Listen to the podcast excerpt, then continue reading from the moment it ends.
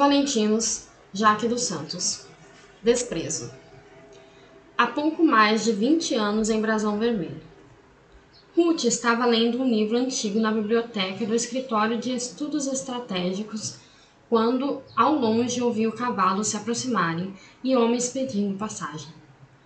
Deixou o volume aberto sobre a cadeira de madeira na qual estava sentada e foi em direção ao escritório do irmão, o secretário Charles. Já estava no meio do caminho quando ela o encontrou e eles seguiram apressados até o hall de entrada do edifício. Ela sabia que não era preciso informá-lo sobre os perigos de se receber uma tropa tão grande àquela hora da noite. Os cavalos estavam agitados e os homens ofegantes. Charles convidou o líder do grupo para entrar. Vamos à sala de reuniões. Não havia nenhum oficial entre eles, apenas soldados. Não era comum uma tropa viajar sem a supervisão de um oficial, o que sugeria que o assunto era urgente. Ruth sentou-se de frente para o visitante, enquanto o irmão ocupou a cabeceira da mesa. Vamos direto ao assunto.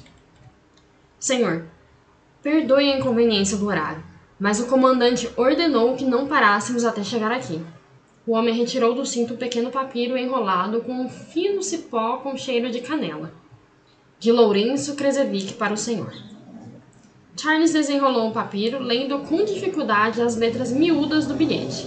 Passou para Ruth e entrelaçou os dedos sob o queixo, já montando alguma estratégia para a ocasião. Ruth leu o bilhete e a princípio não entendeu. O camponês está juntando as pedras espalhadas. Em breve estarão todas em sua casa. Um amontoado de pedras em uma casa. O que ele pretende com isso? Arriscou uma interação com o irmão que não falara nada até então.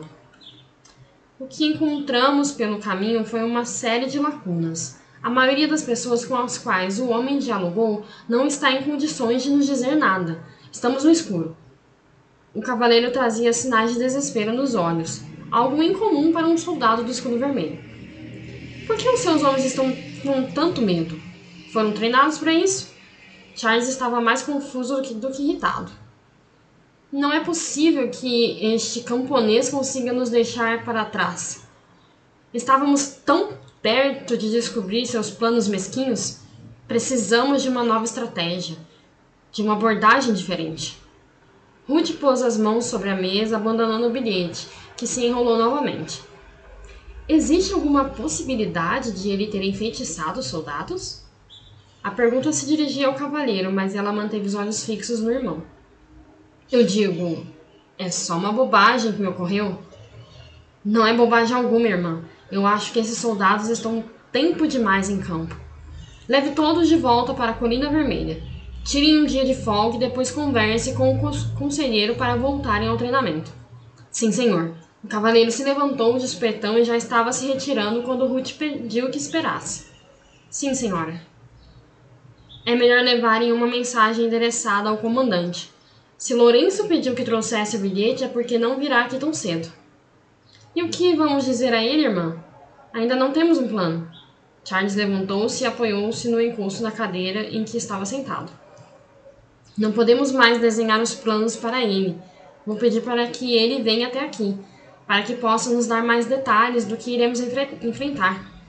Agilmente, ela retirou de uma pequena bolsa de couro amarrada na cintura um pedaço de papel diferente do que o homem trouxera, num tom terroso. Use o papiro, Ruth, e enrole na palha de canela igual ao outro. Assim ninguém desconfia, Charles advertiu. Se alguém se deu ao trabalho de segui-los é porque já estão desconfiados. Ela vasculhou em uma pequena bolsa em busca de um pedaço de papiro e encontrou um quase idêntico ao que o outro trouxera. Escreveu o bilhete. Temos muitos documentos antigos para serem analisados. Obras de arte, na verdade. Se for de seu interesse, venha ouvir algumas das cantigas sobre as águas. Charles examinou o bilhete e devolveu o Armand, que enrolou na fina palha com cheiro de canela. Depois de entregar o bilhete ao cavaleiro, ele e os outros saíram apressados em direção à Colina Vermelha. Charles esperou que eles se distanciassem dos portões do edifício, olhando atentamente os cavalos levantarem a poeira ao longe.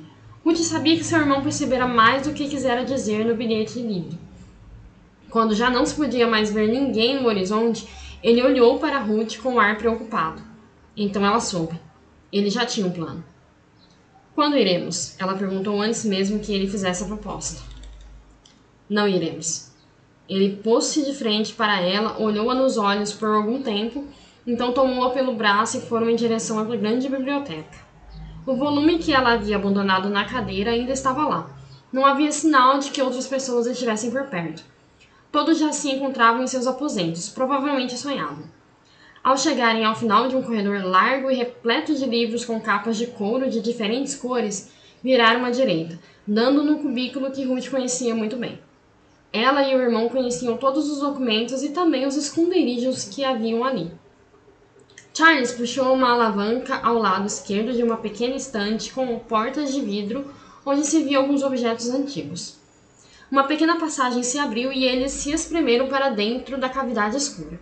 Pouco tempo depois, Charles acendeu uma lamparina e revelou algumas caixas de madeira pouco conservadas. O conteúdo das caixas Ruth também conhecia muito bem. As caixas traziam alguns manuscritos importantes sobre a origem do Reino de Estrelas. Mas Charles procurava um volume especial. Puxou dois livros de capa vermelha, um deles um pouco mais escuro que o outro. Abriu em uma página familiar para os dois. Começou a ler. Quinta primavera do Reinaldo Dalibor, vigésima lua. Morgana é interrogada pelo então comandante Ulisses Guzmão, na casa de um pescador desconhecido. A mulher de idade avançada usa trajes largos e pretos. Ao ser questionada sobre a procedência das moedas de ouro que trazia consigo, ela mencionou um trabalho feito para o clã Valentino. O mais velho homem do clã Valentino solicitou uma consulta com a senhora em questão e lhe pagou por isso embora ela não houvesse requisitado pagamento algum. Quando questionada sobre a natureza do serviço, ela mencionou uma profecia. O filho último reunirá todos os clãs, e todos os clãs se reunirão em um filho último. Todas as forças dependerão da última pedra, a forma da estrela bem no alto das pedras. Toda a água já derramada nascerá de novo. A fonte de seu último sonho viverá duas décadas em silêncio, e no dia de seu nascimento abrirá o baú do sofrimento. Nada mais foi dito pela mulher que pôs-se em meditação profunda. Caso encerrado pelo comandante Ulisses Guzmão na mesma primavera. Nenhuma acusação foi feita. Você acha que ele pode estar? Ruth tentava construir um argumento, mas Charles a interrompeu. Não acredito que ele saiba do que se trata a profecia. Ninguém sabe de fato do que se trata. Mas reunir todos os clãs me parece muito suspeito. Se ele estiver aumentando seu poder, como eu acredito que esteja, precisaremos agir com mais cuidado. Ataques de exércitos não irão impedi-lo. Precisaremos acompanhá-lo de perto. Charles tomou a mão da irmã e olhou-a mais uma vez preocupado. Odeio ter que lhe pedir isso, mas terá que ir sozinha. Sozinha? O espanto na voz dela não o surpreendeu, mas ele soltou a mão dela e sentou-se em uma das caixas, Buscava as palavras certas para não magoá-la. Não quero que o comandante saiba o que estamos fazendo. Talvez ele não tenha vindo até aqui por algum motivo mais racional do que prático. Não estou entendendo. Ruth sentou-se ao lado do irmão, pegando o livro nas mãos e examinando mais uma vez o manuscrito. Estamos muito longe dos fatos. O comandante está seguindo Salazar há quase duas primaveras e ainda não descobriu o que ele pretende? Não deveríamos desconfiar do comandante. Não. Ele levantou-se e foi em direção a uma caixa fechada no fundo do esconderijo. Abriu-a com muito esforço e tirou de lá um pequeno baú decorado com fios de ouro. Mas também não podemos confiar cegamente. Ao abrir o baú, Ruth pôde ver três anéis, cada um com uma pedra de diamante vermelho em formatos distintos. Ele fez sinal para que ela pegasse um, fechou o baú e devolveu a caixa, recolocando a tampa. Ela colocou o anel no dedo médio da mão direita e depois olhou com determinação. Vou descobrir o que ele está tramando. Mas tenha cuidado, não diga a ninguém o que você está fazendo.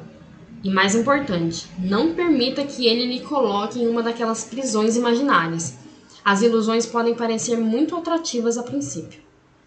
Espero não ter que usar esse anel, a voz dela agora era apreensiva. Nós treinamos bastante, tenho certeza que saberá usá-lo. Eles saíram do esconderijo com agilidade e Ruth foi direto para seus aposentos. Colocou algumas poucas coisas na bolsa, amarrou-a na cintura com o auxílio de um cinto dourado e seguiu até o hall de entrada. Despediu-se de Charles e saiu cavalgando depressa rumo à Vila dos Cinco Braços, onde pretendia se aproximar de Salazar.